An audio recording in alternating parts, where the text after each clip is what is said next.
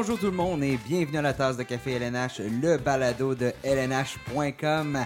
Mon nom est Nicolas Ducharme, je suis bien heureux que vous soyez à l'écoute de notre balado aujourd'hui, en ce 17 décembre. Donc 17 décembre, on approche rapidement le temps des fêtes.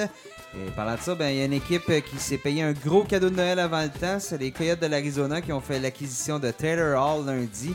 C'est au menu de notre, de notre émission d'aujourd'hui. Donc, euh, nous allons en discuter. Qui dit temps des fêtes du championnat du monde de junior. Et pour en discuter, nous allons avoir notre spécialiste sur la question, Guillaume Lepage, qui va être dans le balado d'aujourd'hui. On va parler bon, de l'événement, des chances du Canada de l'emporter, la composition justement de cette formation canadienne. Mais avant de passer à Noël, les Canadiens de Montréal ont un important voyage à faire dans l'Ouest canadien. Ça s'amorce ce soir contre les Canucks de Vancouver. On va aborder le sujet là aujourd'hui en deuxième portion d'émission avec euh, toute l'équipe euh, ici dans notre studio de Montréal et on va aussi parler de l'actualité euh, dans la Ligue nationale de hockey.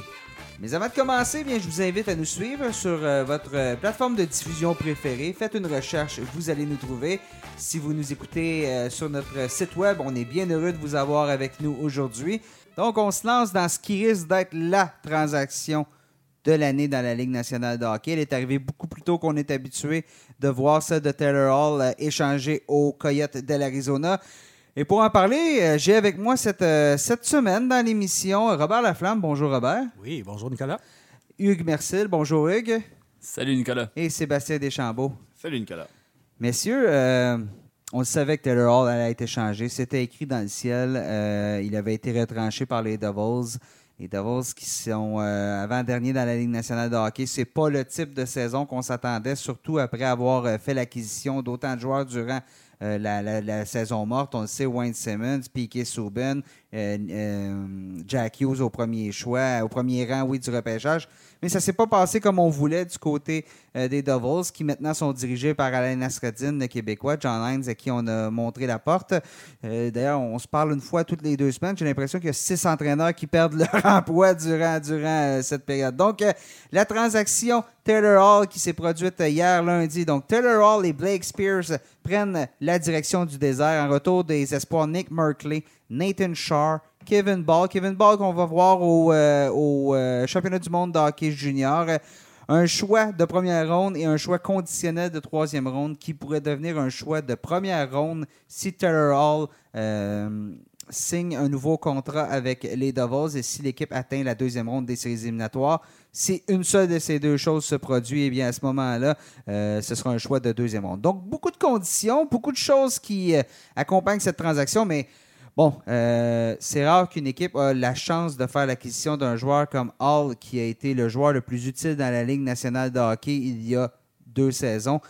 Euh, est-ce qu'on vient, après tant d'années, je, vais faire la, blague poche, après une traversée du désert aussi longue pour les Coyotes, est-ce qu'enfin on a mis la main sur le joueur qui va faire la différence offensivement? Parce que cette équipe-là, défensivement, les Coyotes, elle est une des meilleures dans la ligue, mais offensivement, ça prenait un, beaucoup plus de punch et on vient d'aller en chercher. Il faut quand même pas s'attendre à ce que euh, les, Coyotes deviennent du jour au lendemain une équipe offensive. On a eu cette espèce de réaction-là quand les, les, Coyotes ont mis la main sur Phil Kessel au cours de la saison morte. Les Coyotes vont euh, demeurer une équipe résolument défensive. Par contre, une équipe ne peut pas ajouter un joueur comme Taylor Hall à sa formation sans devenir meilleur. Donc oui, les Coyotes sont aujourd'hui meilleurs qu'ils étaient hier.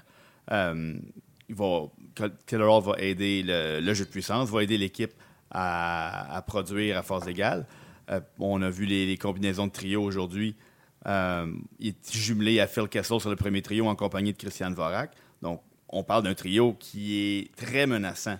Les, gens qui ont Vorak dans leur pool de hockey sont, assez contents présentement. Disons que c'est une assez bonne nouvelle.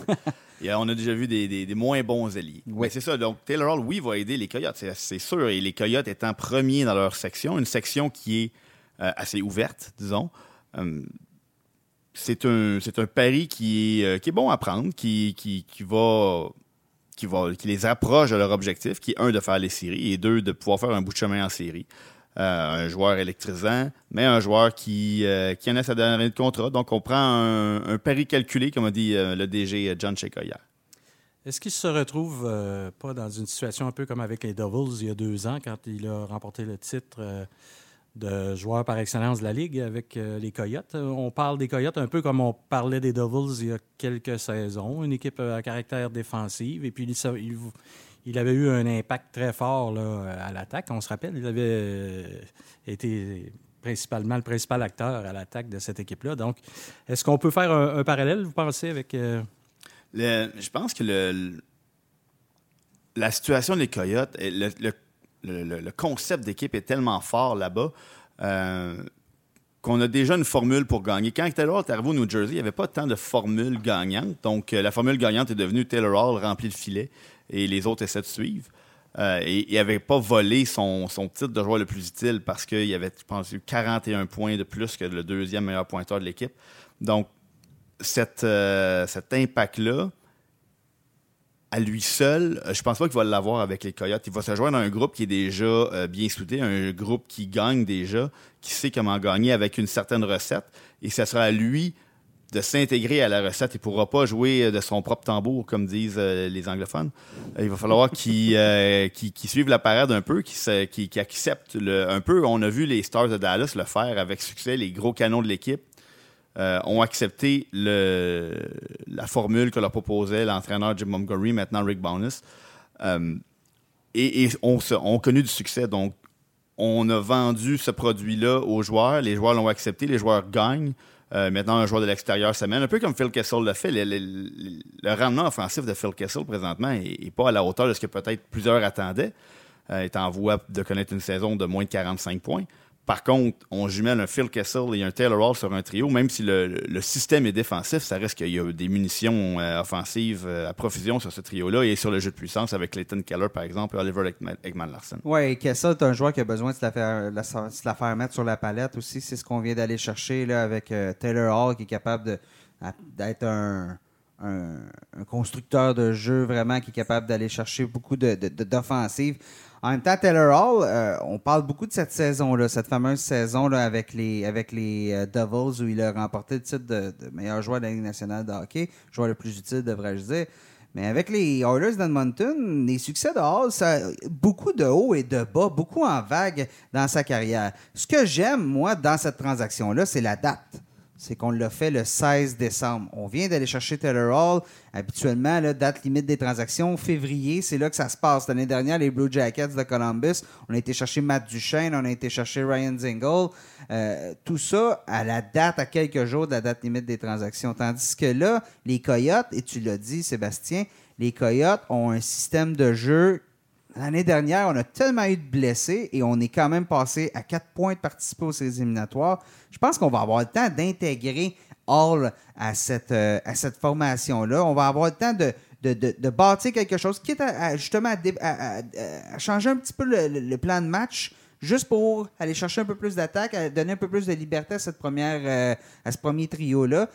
Et, moi, personnellement, je pense que de bouger aussi rapidement, de la part de John Shaka, c'est intéressant. Surtout que, ben, on regarde euh, présentement les sections. Les Coyotes sont au sommet de la section Pacifique. Si on avait dit ça euh, au début de la saison, dans une section où il y a les Sharks de San Jose, les Flames de Calgary et les Golden Knights de Vegas, je pense qu'on aurait rigolé un peu de la personne qui dit ça. Mais bon, présentement, les Coyotes sont premiers à égalité euh, Edmonton dans une section où tout le monde joue plus ou moins bien, euh, des hauts et des bas, ben, si on a un bon coup à donner pour aller chercher, euh, aller chercher de l'attraction jusqu'à la date limite des transactions et jusqu'à la date à la fin de la saison, ben, aussi bien le faire le plus rapidement possible. C'est effectivement un excellent pari qui a été pris euh, pour, un, tu l'as dit, incorporer le joueur à un système de jeu quand il reste 20 matchs à la saison, c'est un peu plus, euh, un peu plus compliqué. Puis on, arrive en série, puis on n'est pas encore sûr que le joueur a, bien intégré les concepts de base. Donc ça reste beaucoup de temps à l'entraîneur Rick Tuckett, puis à l'organisation complète pour, euh, pour, faire, pour s'assurer qu'il est à l'aise dans son nouvel environnement. Juste s'ajuster à un nouvel environnement, un déménagement. Donc tout ça fait en sorte que le, je suis tout à fait d'accord avec toi, de bouger aussitôt procure absolument un avantage par rapport, même si le prix aurait peut-être été le même, peut-être plus élevé de la part des Devils. Euh, on, on, fait un bon, un bon move en bon français d'avoir apporté ce changement-là aussitôt. surtout que l'équipe ne marquait pas. Elle était excellente défensivement, mais elle ne marquait pas de but. Donc, on a senti qu'un changement était nécessaire. On a vu que cette occasion-là se présentait. C'est pas tous les jours qu'on est capable de mettre la main sur un joueur de cette trempe-là. Donc, euh, chapeau à John Cheka d'avoir euh, bougé, d'avoir assemblé un, package qui, a, su faire pencher la balance puis lui permettre de mettre la main sur ce joueur-là. Ben, je pense que ce que John Shaka cherche à faire aussi, puis je lance un peu la question, je ne sais pas ce que vous allez en, penser, mais on a quand même quelques joueurs qui, euh, dans cette équipe-là, n'ont pas le, début de saison escompté. Là, vous avez parlé de Phil Kessel qui, bon, oui, se plie à cette, euh, ce concept d'équipe-là qui fait en sorte que les Coyotes gagnent, donc cette euh, identité qui est résolument défensive. Mais je pense aussi à un gars comme Oliver Ekman-Larsson en défensive qui, offensivement, n'a pas, vraiment pas du tout la saison escompté. Je pense qu'on du côté des Coyotes, on, on aimerait en voir plus de sa part. Donc, est-ce que Taylor Hall s'amène pas un peu euh, en Arizona justement pour, euh, sans dire relancer ces gars-là, mais c'est certain que l'objectif de John Chaika, c'est que l'arrivée de Taylor Hall ait un impact sur, euh, sur ces joueurs-là. Je sais pas ce que vous en pensez. Ben, je regarde cette équipe-là et je vois beaucoup plus de potentiel offensif qu'on peut voir. Clayton Keller, 23 points en 35 matchs. Je m'attends à plus que ça. Nick Schmaltz aussi on, a fait des belles choses l'année dernière dans la, la, petite portion de saison. Il a été avec les Coyotes avant de de se blesser, de rater la, fin de l'année. Tu as parlé de Kessel, tu as parlé de Deckman Larson, euh, Jacob Shishran aussi qui. Euh, là, ça fait plusieurs joueurs qu'on dit je m'attends à ce qu'ils produisent plus. Et là, je me tourne vers la côte Est, les Islanders de New York. L'année dernière, à l'arrivée de Barry Trotz, l'année dernière, à l'arrivée de Lula Moriello, on a mis en place un système qui est défensif, qui est étanche, qu'est-ce que ça a fait? La production de Matthew Barzell, je pense, a perdu environ 30% euh, de sa production. Tout le monde était émerveillé. Euh, ça a fait mal à beaucoup de poules de hockey que Barzell bon, était, sorti très rapidement. Qu'est-ce que ça a fait? L'équipe a terminé quoi au deuxième rang de la section métropolitaine. On a atteint la deuxième ronde des séries éliminatoires. Euh, j'ai l'impression que c'est la même chose présentement chez les Coyotes. Tout le monde sous-performe offensivement pour surperformer défensivement. Et l'arrivée de Taylor Hall peut justement donner plus de munitions à Rick Tockett pour ouvrir un peu plus le jeu ou complètement déstabiliser ce plan-là. Et soudainement, ben, ça va être la chute malgré l'acquisition d'un joueur comme Taylor Hall. Mais je suis d'accord avec le, fait que euh, je pense que je trouve un peu que, les Coyotes sont un peu les Islanders de l'Ouest euh, avec ce, système-là dont tu parles, mais reste que euh, je pense que oui, c'est vrai que bon, Ekman Larson n'a pas, euh, pas beaucoup de points, euh, Kessel non plus, mais comme tu dis, on, parvient à gagner quand même. Donc oui, c'est pas la fin du monde, mais je pense quand même que du côté des Coyotes, on préfère gagner un match 4 à 1 qu'en gagner un 2 à 1.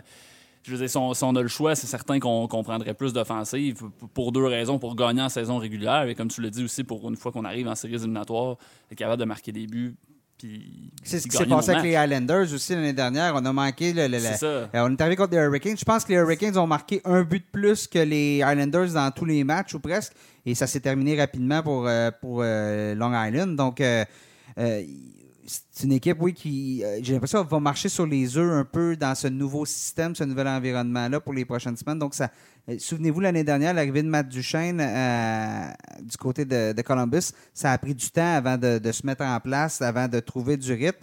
À vrai dire, on a trouvé du rythme à quelques jours de la, fin de la saison. On a participé aux séries et on a sorti le Lightning de Tampa Bay en quatre matchs. Ben, ça n'a pas exactement été fameux en sens où, euh, comme tu le disais, le timing de, de l'acquisition de Hall fait en sorte qu'on va être capable, je pense, de créer une chimie d'équipe. Ce que euh, ce que beaucoup d'équipes qui font l'acquisition de joueurs à la date limite des transactions ne sont pas capables de faire? On l'a vu avec Columbus.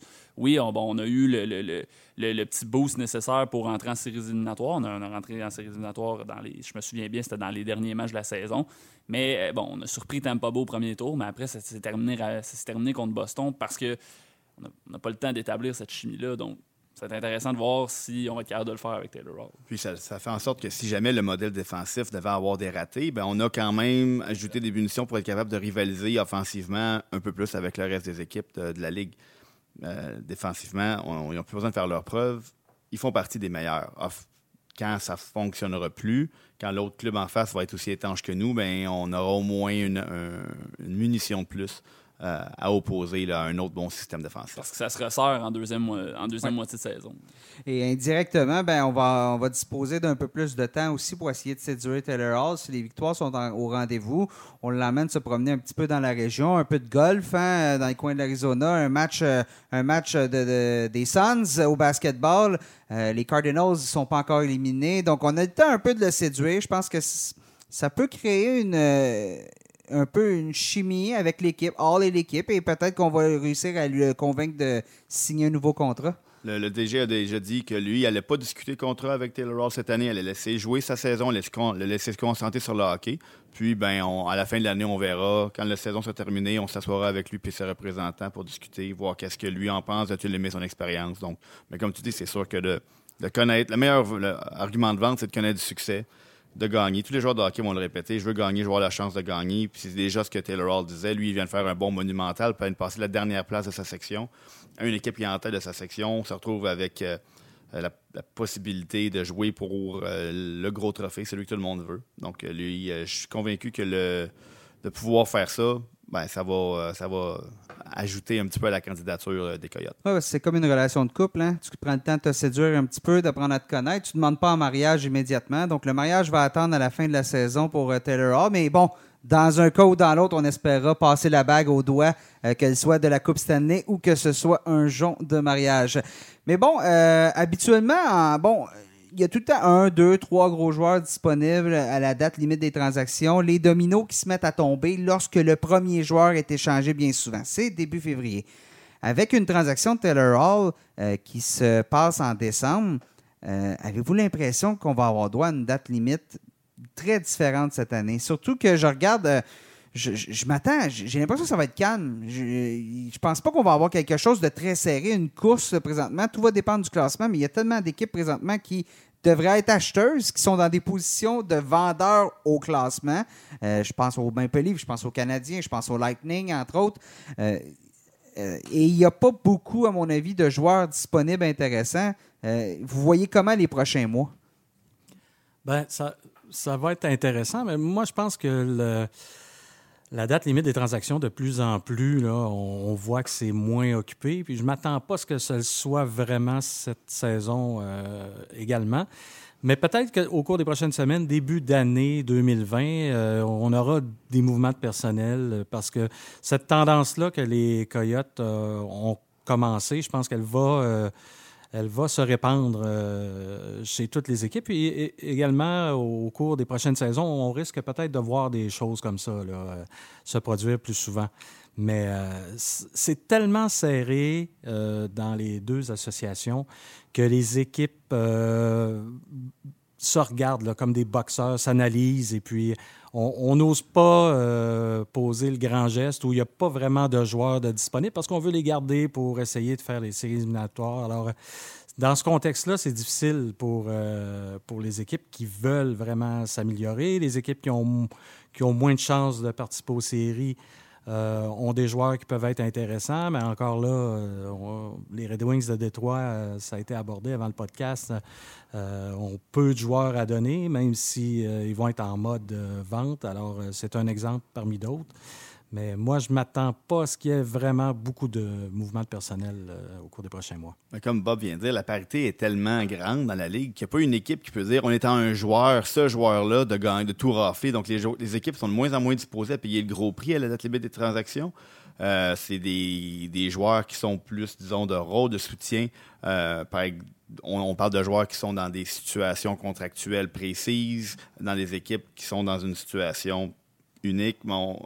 Un des joueurs qu'on a avec qui le sujet a été abordé à Montréal récemment, c'était Jean-Gabriel Pajot. Jean-Gabriel Pajot qui devient joueur autonome sans compensation, qui connu une excellente saison, qui est un excellent, euh, disons, joueur de troisième trio, qui joue comme un joueur de deuxième trio présentement, euh, qui peut aider une équipe. Moi, je, je dresse un parallèle avec Antoine Vermette, qui avait aidé les, euh, les Blackhawks de Chicago à remporter la Coupe Stanley il y a quelques années, avait été acquis à la date limite des transactions. Donc, c'est le genre de joueur qu'on va voir bouger. Les gros noms, il n'y en a pas énormément. un peu. Là, ben, je, je, je compilais une liste un peu plus tôt en journée. Chris Kreider. Mais là, regardez les Rangers qui sont en montée. Donc, Kreider va-t-il vraiment être disponible? Sami Vatanen, je pense, en défensive, peut aider beaucoup d'équipes. Il est joueur autonome. euh, les joueurs qu'on vous nomme, c'est des joueurs qui sont tous euh, joueurs autonomes euh, sans compensation. Donc, Wayne Simmons aussi du côté du New Jersey. Le Wild du Minnesota va-t-il vouloir échanger un Miko Koivu? Ça, c'est moins certain aussi. Donc, des joueurs disponibles. On s'attend que Patrick Marleau, Joe Thornton, je pense pas que ça va bouger à San Jose. Alex, Alex Galchenyuk, est-ce que justement ça peut, ça peut intéresser une équipe? Christopher Tanev à Vancouver, c'est quelques-uns des joueurs qui sont disponibles, mais encore là, Mais ça peut changer toutes- rapidement. C'est toutes des équipes, comme tu dit, qui sont dans la Ouais, course. le. Wild du Minnesota, qu'on voyait finir dernier, euh, beaucoup d'observateurs mettaient dernier à l'Association de l'Ouest, sont tout près d'une place en série. Donc, même un Miko Koivu, euh, même s'il était disposé à partir, le Wild, présentement, se bat pour une place en série. Donc, on, parle de deux ou trois équipes présentement qui sont écartées. Les directeurs généraux le disent le plus souvent, de plus en plus souvent. L'équipe se bâtit au cours de l'été ou en juillet avec le, mar- le marché des joueurs autonomes. C'est là que les équipes ont de l'espace sur le plafond salarial. On fait des transactions à ce moment-là. On a bâti notre équipe. Puis une fois que la saison commence, ben on, fait avec un peu, puis on, apporte des petites modifications. Mais le gros du travail, ça fait durant l'été maintenant. Je, je pense que c'est là que Ray Shero, le directeur général des euh, Devils, a été particulièrement intelligent. C'est de ne pas attendre en février parce que présentement, là, il y a tellement d'équipes qui sont dans la course. Les prix devaient être un peu plus hauts. J'ai l'impression qu'on offrait un peu plus d'un côté. Et de l'autre côté, si Taylor Hall se blesse comme c'est arrivé l'année dernière, on se retrouve les mains vides. Euh, c'est la pire des, des nouvelles pour les Devils. Non, mais on a un peu plus pour Taylor Hall parce qu'on a un peu plus de Taylor Oui, Hall aussi. aussi, On l'a plus oui. longtemps. Donc, Ray Shero, présentement, il a regardé sa situation.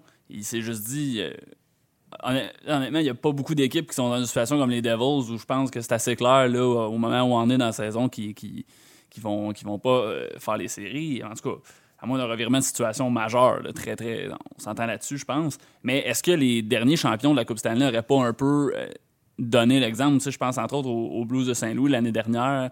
On arrive à ce temps-ci de l'année, ils sont, sont pas du tout dans le portrait. Finalement, on parle plutôt d'une équipe qui aurait été vendeuse à ce moment-ci du, du- de la saison de par leur position au classement. Finalement, on, on apporte peu de changements, ou en tout cas pas beaucoup de changements à On a cette équipe-là. l'entraîneur. Oui, on a, mais ça. je parle strictement sur le, le- le point d'échange. On, rem- on remporte la Coupe Stanley. L'année d'avant, les Capitals de Washington, je pense leur acquisition de la date limite dans la transaction, c'était euh, Michael Kempney en défensive.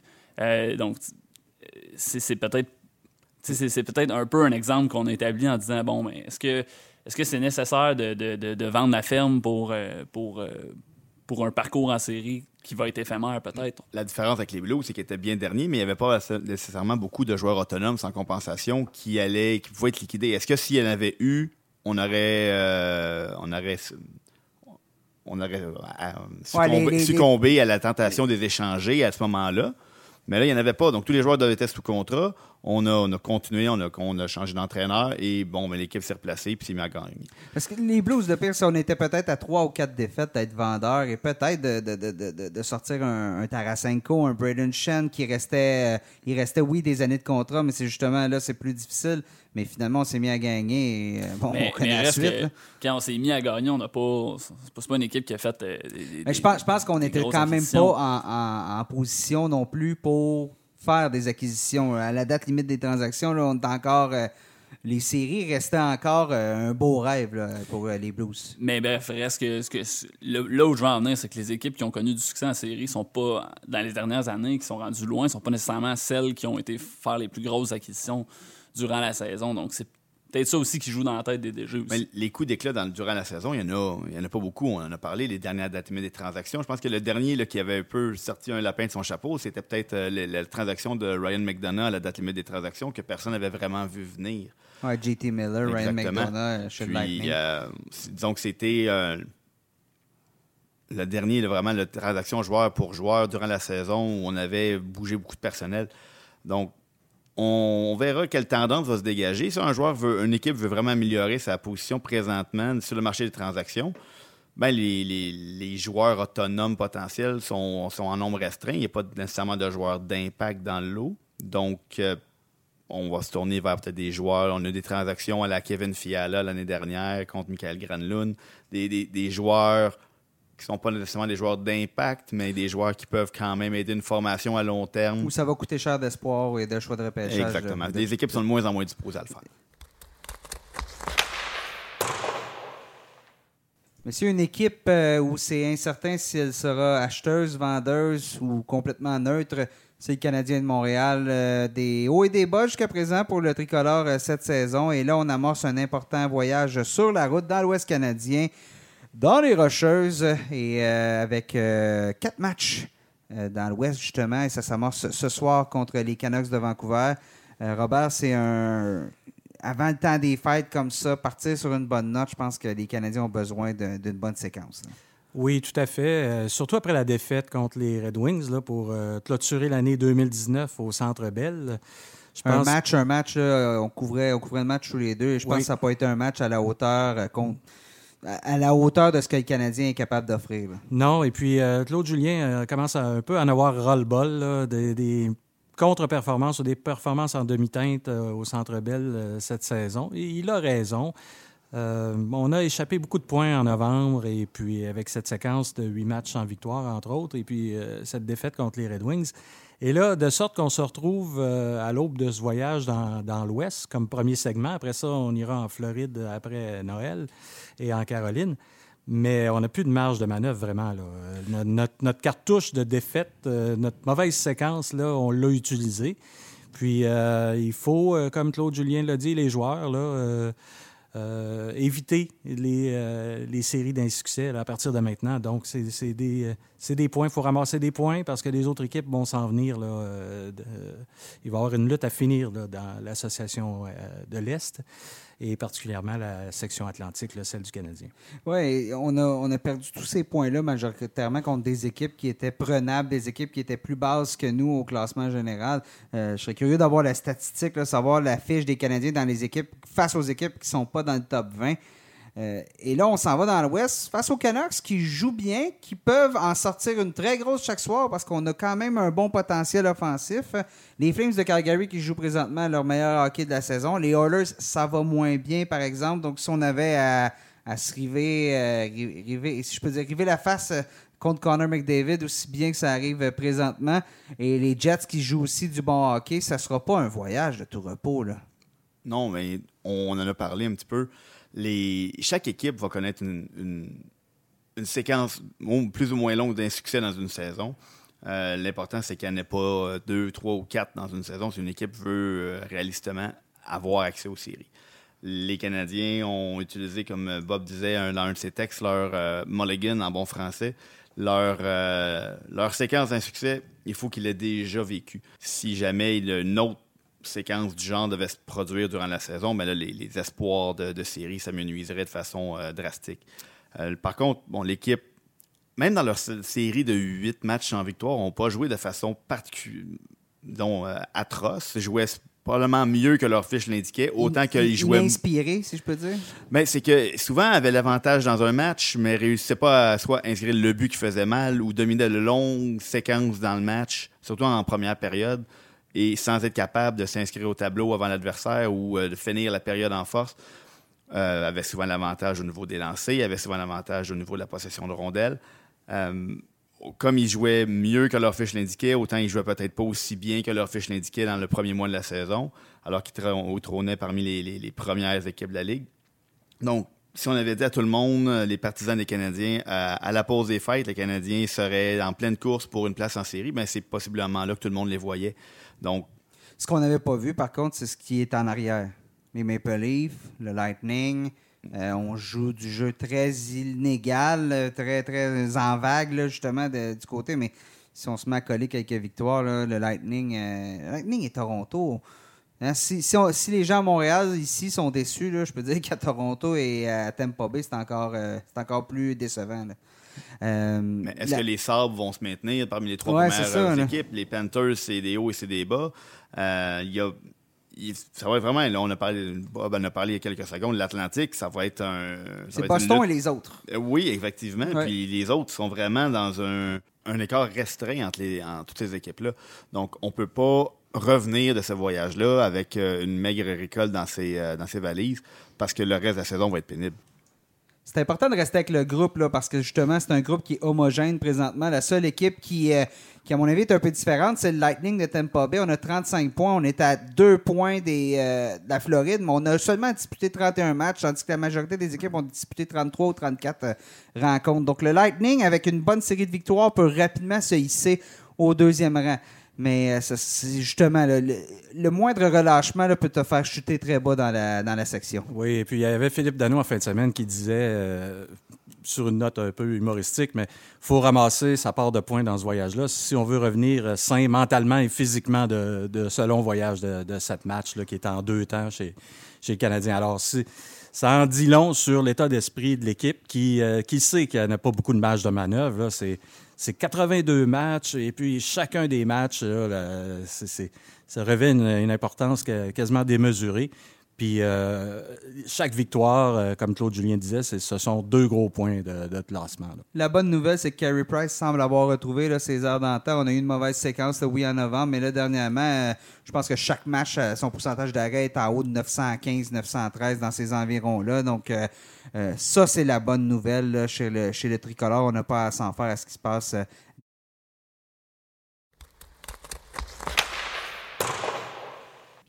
Monsieur, je vous amène sur un dernier sujet en parlant d'équipes qui ont de la difficulté. Les Sharks de San Jose euh, ont procédé à un changement d'entraîneur avec euh, le départ de Peter DeWer derrière le banc. Ce sera euh, Bob Bugner qui prend la relève à titre intérimaire.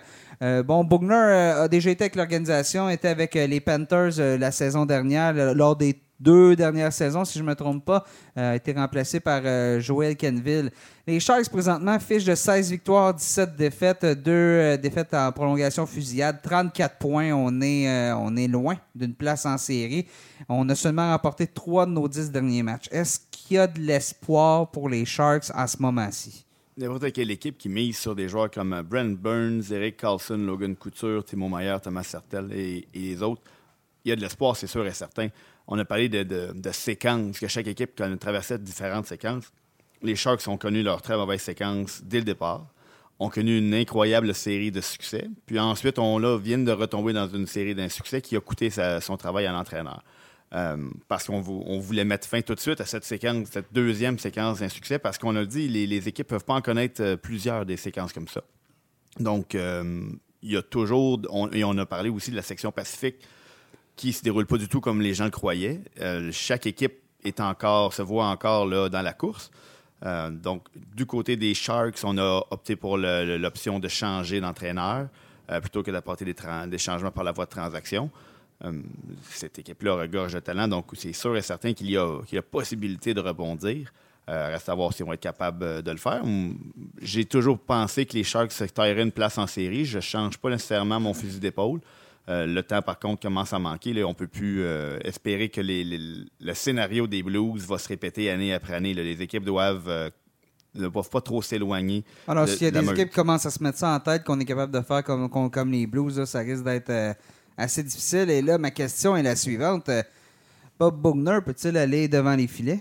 Ben, c'est le principal problème des Sharks. C'est ça, que l'attaque peut pas prendre de break. là. Excusez-moi l'anglicisme, mais dès que l'attaque connaît une baisse de régime, ben, on accorde tellement de buts à San Jose. On est la, la- la- troisième équipe qui accorde le, plus grand nombre de buts par match en moyenne cette saison. Donc, il faut absolument que Bob Bugner trouve un moyen de relancer Martin Jones. Martin Jones, c'est un gardien, là, on l'oublie parce que euh, cette saison l'année dernière, euh, ça n'a pas été fameux, mais c'est un gardien qui a déjà connu du succès dans la ligue. Donc, il faut absolument trouver le moyen de relancer ce, ce- ce gardien-là. On en a déjà parlé dans des, dans des balados précédents, mais le jour où Martin Jones va, euh, va, va jouer un petit peu mieux, mais ça va aller mieux pour les Sharks. Mais le problème, c'est qu'on mise en Brent Burns et Eric Carlson sur deux défenseurs qui sont très offensifs. Et Trop c'est- similaire?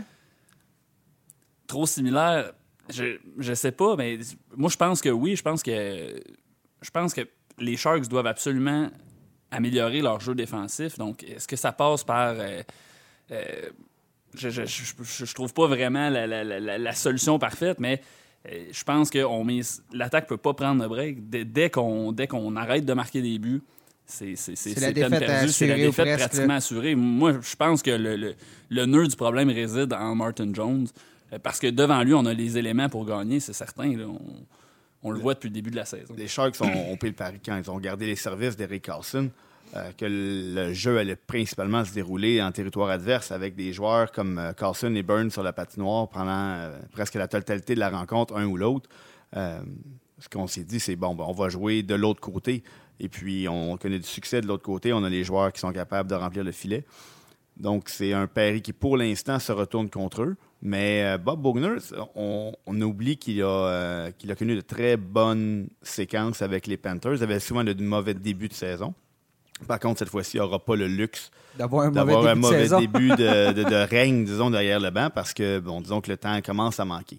Mais euh, il a déjà euh, fait de très belles choses derrière le banc avec les Panthers. Par contre, il, a, il doit le faire euh, rapidement, même s'il connaît déjà bien l'organisation. Robert Laflamme, Hugues Marcel, Sébastien Deschambault, je vous remercie beaucoup d'avoir été avec moi aujourd'hui.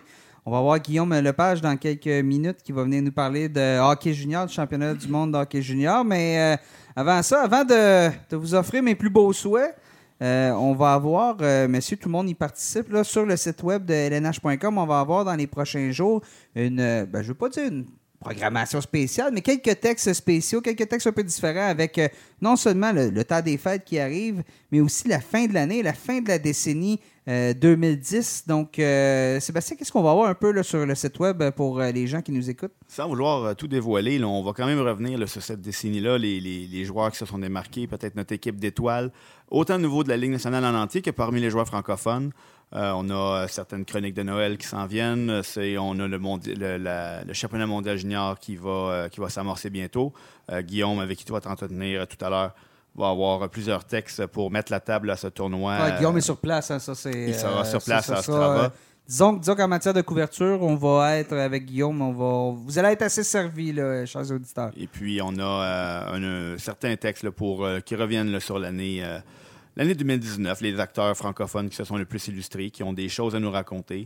Euh, L'ami Robert s'est notamment entretenu avec M. Texier, Alexandre, le français le plus illustre euh, de la Ligue nationale. Et puis, euh, les Poolers euh, auront aussi là, un petit quelque chose à mettre sous la dent. On va, euh, regarder vers l'avant les joueurs qui pourraient euh, se signaler d'ici la fin de la saison pour chacune des équipes. Messieurs, joyeux Noël, joyeuses fêtes, euh, je souhaite une bonne année aussi. Ben, joyeux, joyeux Noël à toi aussi, Nick, euh, à Bob et à Seb, et bien sûr à tous nos auditeurs qui nous écoutent. Ouais, et dans notre cas, ben, on va se reparler la prochaine fois dans le cadre du balado euh, La tasse de café LNH euh, en début janvier. Pour les amateurs de hockey, le 26 décembre, c'est une date importante. hein. C'est toujours le grand rendez-vous, le début du championnat du monde de hockey junior. C'est aussi le début de la Coupe Spengler, mais ça, ça ne touche que moi, on dirait. Mais pour euh, mon invité aujourd'hui, Guillaume Lepage, euh, le championnat du monde de hockey junior, c'est euh, ta grand-messe hein, chaque année. Tu as couvert des, couvert des finales de la Coupe Stanley, mais tu as le championnat du monde de hockey junior très près du cœur. Absolument, ça va être mon troisième là, avec LNH.com. Après la médaille d'argent à Montréal et la médaille d'or à Buffalo. Ensuite, euh, il y a eu le championnat de junior de l'année dernière, la grande déception, la sixième place à Vancouver alors que le tournoi est en sol canadien. Donc, euh, ça va être un, autre tournoi où le Canada va devoir, euh, va devoir trimer dur pour essayer de faire oublier cet échec de l'an dernier à Vancouver. Ouais, beaucoup de choses à se faire pardonner. Donc, chaque année, on a les, le, camp, le camp de décision, former l'équipe. Euh, du côté du Canada, on a quand même, on va avoir un contingent de la Ligue de hockey junior majeur du Québec euh, assez intéressant, quand même. Absolument. Il y a six joueurs là, qui sont toujours avec l'équipe au moment où on se parle. On sait qu'il y a un autre attaquant là, qui devrait être retranché euh, d'ici le début du tournoi, d'ici le, dépôt final des formations. Euh, parce que justement, on, on l'a joué de manière prudente là, du côté de l'équipe Canada Junior. On sait que Lafrenière, Alexis Lafrenière a été, euh, a été tenu à l'écart du camp de sélection en raison peut-être de petits bobos. C'est-tu inquiétant, ça, ou... Non, non, non. On nous a rassuré, là, Alexis Lafrenière qui a dit si c'était le tournoi, j'aurais enfilé l'uniforme. Donc, il n'y a pas lieu de s'inquiéter euh, dans son cas. Euh, c'est plus dans le cas de l'attaquant euh, Aiden Dudas qui est, qui est aussi blessé. Et lui, c'était peut-être un peu plus euh, sérieux comme blessure. Donc, on attend de voir si lui va être en mesure d'enfiler l'uniforme pour retrancher le dernier joueur. Donc, s'il n'est pas en mesure de le faire, ça va être lui qui va faire la route inverse vers le Canada.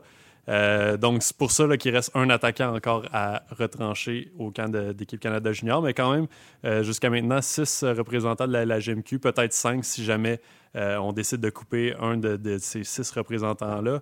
Donc, au final, on a quatre Québécois, cinq si on ajoute Joe Veleno, qui a été prêté par l'organisation des Red Wings de Détroit. Donc, ça va être assez intéressant de suivre les performances de, nos représentants, des joueurs du Québec, lors de ce tournoi-là.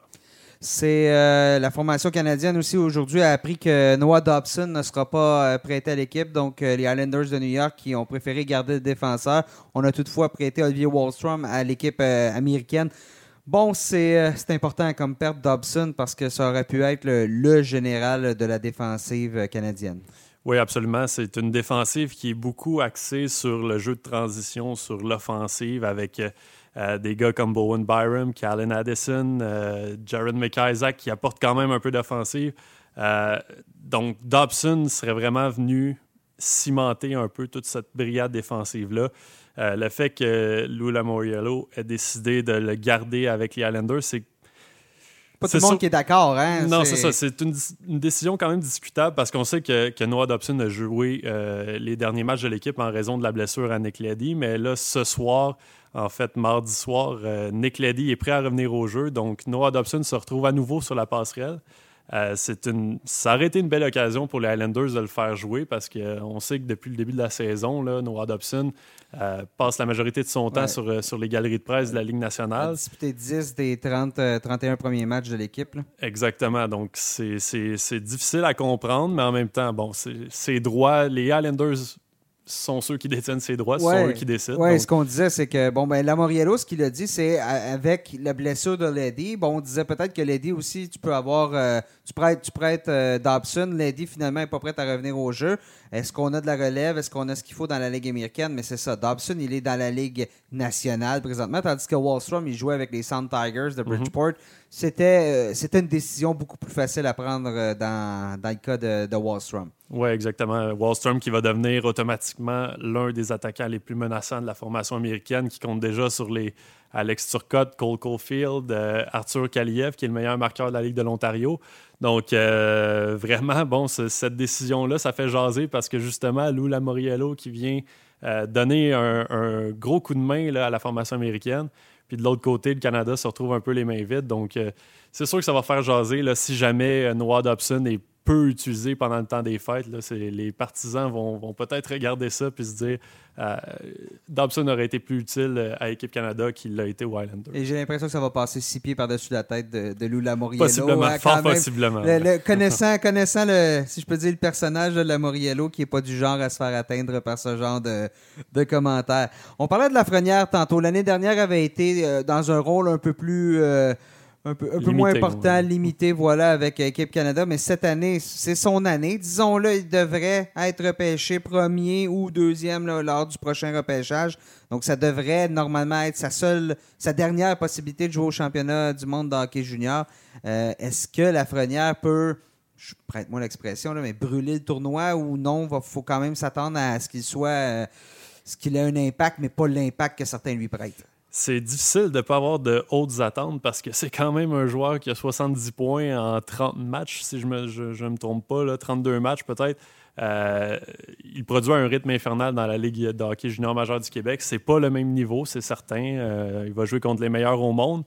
Euh, mais je m'attends quand même à ce qu'Alexis Lafrenière soit le leader offensif de cette équipe-là, qui, compte quand même sur les Joe Veleno, les Barrett Ayton, des joueurs qui, qui, ont joué chez les pros. Euh, mais moi, je trouve que c'est une formation à l'attaque qui manque un peu de punch. Puis ça va vraiment être de voir si Lafrenière est capable d'être aussi dominant qu'il l'a été peut-être à la Coupe Linka Gretzky il y a deux étés. Euh, s'il est capable de jouer ce rôle-là offensif avec cette formation-là, ça va vraiment euh, venir changer un peu la, perception qu'on a de, l'attaque en ce moment qui, qui est une bonne attaque, mais qui, qui, manque un peu de. oui, c'est ça. il manque un peu de punch je trouve, mais vraiment Lafrenière qui a le potentiel de, faire virer ça. S'il se met à, récolter peut-être un, point ou deux points par match, euh, on va être en voiture du côté d'équipe Canada Junior. Si tu as comparé la formation de cette année par rapport aux dernières d'équipe Canada, ce serait quoi ton opinion?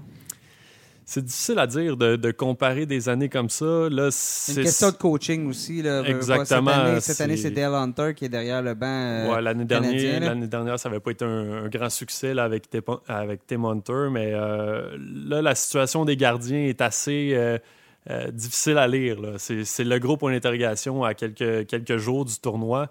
Euh, est-ce que on, on a trois gardiens avec l'équipe? On sait vraiment pas lequel va avoir la pole. Tandis que dans les dernières années, on a eu Carter Hart, deux années de suite, qui, était le numéro un sans contredit. Ensuite de ça, il y a eu euh, Michael DiPietro l'année dernière qui a fait un- du très bon travail devant le, filet d'équipe Canada Junior. Donc là, c'est le point d'interrogation. Puis on, se demande, c'est le 26 décembre contre les États-Unis. On n'a pas le temps de faire des tests du côté du Canada parce que c'est le gros test en partant le tournoi. C'est peut-être le match qui va décider de la première ou de la deuxième place du groupe. Donc, il faut vraiment euh, mettre le doigt sur l'homme de confiance de l'équipe.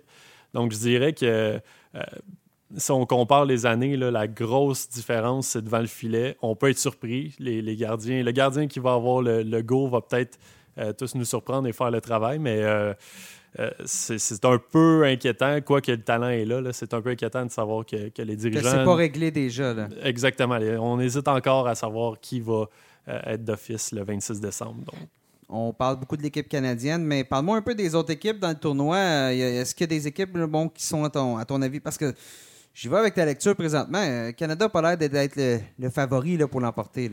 Non, je ne croirais pas parce que le Canada a quand même opté pour euh, des, des joueurs de 19 ans. On, en parlait il y a quelques semaines. Il y avait beaucoup d'invités, des joueurs de 18 ans, euh, des joueurs de grand talent. Là, on parle de, Cole Perfetti qui va probablement être un choix top 10 au prochain repêchage. Euh, Alex Newhook qui a été repêché juste derrière Cole Caulfield au, dernier encamp. Euh, ce sont des joueurs qu'on a laissés de côté, qu'on a décidé de, ne pas sélectionner au profit de joueurs de 19 ans qui sont peut-être un peu moins. On parlait d'Aiden Dudas tantôt. C'est un joueur qui est un peu moins offensif, qui a un peu moins de talent. Euh, donc, de mon côté, c'est difficile de voir cette équipe canadienne-là battre les, terminer devant les États-Unis qui, ont vraiment euh, une formation assez menaçante. Je regardais le premier trio à l'entraînement au camp de sélection des États-Unis. On a Alex Turcotte au, au centre, qui est le, le quatrième choix du dernier repêchage. Euh, il est flanqué par Cole Caulfield d'un côté, Arthur Kaliev de l'autre. Euh, comme premier trio, c'est difficile de demander mieux. Il y a du talent offensif là, dans ces trois joueurs-là. Exactement. Puis là, il y a Wallstrom qui, qui s'amène. Donc, euh, ça va être, ça va être une bonne, un bon défi pour le Canada. On a Cam York aussi à la défensive des États-Unis. Spencer Knight, le, le premier gardien repêché. Celui, celui que certains décrivent comme le, le- le prochain Carey Price, le prochain Exactement. gardien dominant de la Ligue nationale de Donc, hockey. de mon côté, moi, je vois les, les Américains vraiment comme les favoris de ce tournoi-là, là, plutôt que les Canadiens. Mais c'est le, championnat mondial junior. C'est chaque année, c'est la même chose. Il y a une équipe qui va surprendre. Est-ce que ça va être le Canada qui va, qui va nous faire mentir? Peut-être bien. Euh, mais du, coup, du point de vue de talent, là, je vois vraiment les États-Unis euh, devant, devant tous les autres. En terminant, Guillaume, on parle des équipes, tout ça, des joueurs, mais euh, j'imagine que toi, tu as quelques, quelques espoirs à l'œ- à l'œil pour, euh, pour le tournoi. Oui, ben, il, y a, quelques bonnes nouvelles là, qui, proviennent de la, de la Suède. Euh, Alexander Holtz et Lucas Raymond, qui sont deux des, meilleurs attaquants disponibles en vue du prochain encan, qui devraient être à leur poste. C'est ce qu'on lit sur, sur les réseaux sociaux. C'est difficile d'avoir la, euh, la version Leur officielle ouais. de, de l'équipe, puisque tout ça se, se passe assez loin. Mais Et euh, que tu parles pas suédois. non, c'est ça. J'ai pas encore développé cette. que tu, tu travailles. Hein? euh, Mais euh, non, c'est ça. ces deux-là vont être à garder à l'œil, c'est certain. Euh, du côté des Allemands, il y a Tim Stutzel qui, euh, qui connaît une très bonne saison et qui est en train de, de se faire un nom tranquillement, pas vite, est en train de grimper dans les classements. Donc lui, on va pouvoir le voir à l'œuvre dans le même groupe que le Canada. Euh, c'en est un autre qu'il va falloir euh, tenir à l'œ- à l'œil. tu, Euh, parlais, tu parlais des Allemands. Est-ce que Moritz Seider a été prêté à la formation allemande? Oui, absolument. Le sixième choix du dernier encamp, le choix des, des Red Wings, va être là aussi du côté des Allemands qui sont qui effectuent un retour là, dans, le, dans le groupe mondial. Donc, euh, on va voir vraiment de quel bois les Allemands se, se chauffent. Ils ont quand même beaucoup de, de- de bons espoirs. Je crois qu'il y a deux autres attaquants là aussi qui sont à surveiller. Donc, euh, oui, c'est toujours un tournoi très intéressant. Puis en plus, avec le Canada, il y a aussi euh, des, joueurs comme euh, la Lafrenière, Byfield et le défenseur Jamie Drysdale qui sont tous admissibles au prochain repêchage de la Ligue nationale. Donc, il y a beaucoup de, beaucoup de matériel à, à surveiller du côté de, la République tchèque. Et Guillaume, du côté de l'équipe suisse, bien, il y a un des joueurs, il évolue pour les Cataractes de Shawinigan dans la Ligue de hockey junior majeur du Québec, Valentin Nussbaumer. Tu as discuté avec lui. Semble optimiste là, pour euh, la formation Helvète euh, cette année. Absolument, on serait à moins parce que les, euh, les Suisses qui ont perdu dans le match de la médaille de bronze l'an dernier contre la Russie, donc c'était une performance assez surprenante. Et Valentin me disait justement qu'il y avait plusieurs joueurs là, qui seraient de retour avec la formation, donc il ne voit pas pourquoi l'équipe ne serait pas en mesure de peut-être répéter cet exploit-là. Euh, la seule, la- le seul point qui va être différent vraiment de l'année dernière, c'est que le- le- l'entraîneur Christian euh, Volven, qui est un Montréalais là, qui, euh, qui, a- qui était à la barre de l'équipe depuis quelques années, ce ne sera pas lui qui va être là, c'est Thierry Paternini qui prend la relève. Donc, on n'aura pas droit à des points de presse euh, spectaculaires. Coloré, hein, ouais. Non, c'est ça. C'était c'était toujours euh, très intéressant là, pour les journalistes d'aller dans les points de presse euh, qui suivaient les matchs des Suisses, mais on n'aura pas ce plaisir-là cette année. Alors, ça se déroule à partir du 26 décembre à Ostrava, en République tchèque. Tu seras sur place, Guillaume? Oui, absolument. Alors, couverture complète du championnat de hockey euh, mondial junior euh, sur le site de lnh.com, les performances du Canada et des autres nations. Guillaume, merci beaucoup d'avoir été avec euh, nous aujourd'hui. Merci à toi. Je te souhaite joyeux Noël, joyeux temps des fêtes. Merci à tous nos auditeurs aussi. Et voilà, c'est ce qui met un terme à notre épisode de cette semaine. Merci beaucoup d'avoir été à l'écoute et encore une fois, je vous souhaite de joyeuses fêtes, une bonne année et surtout, soyez prudents.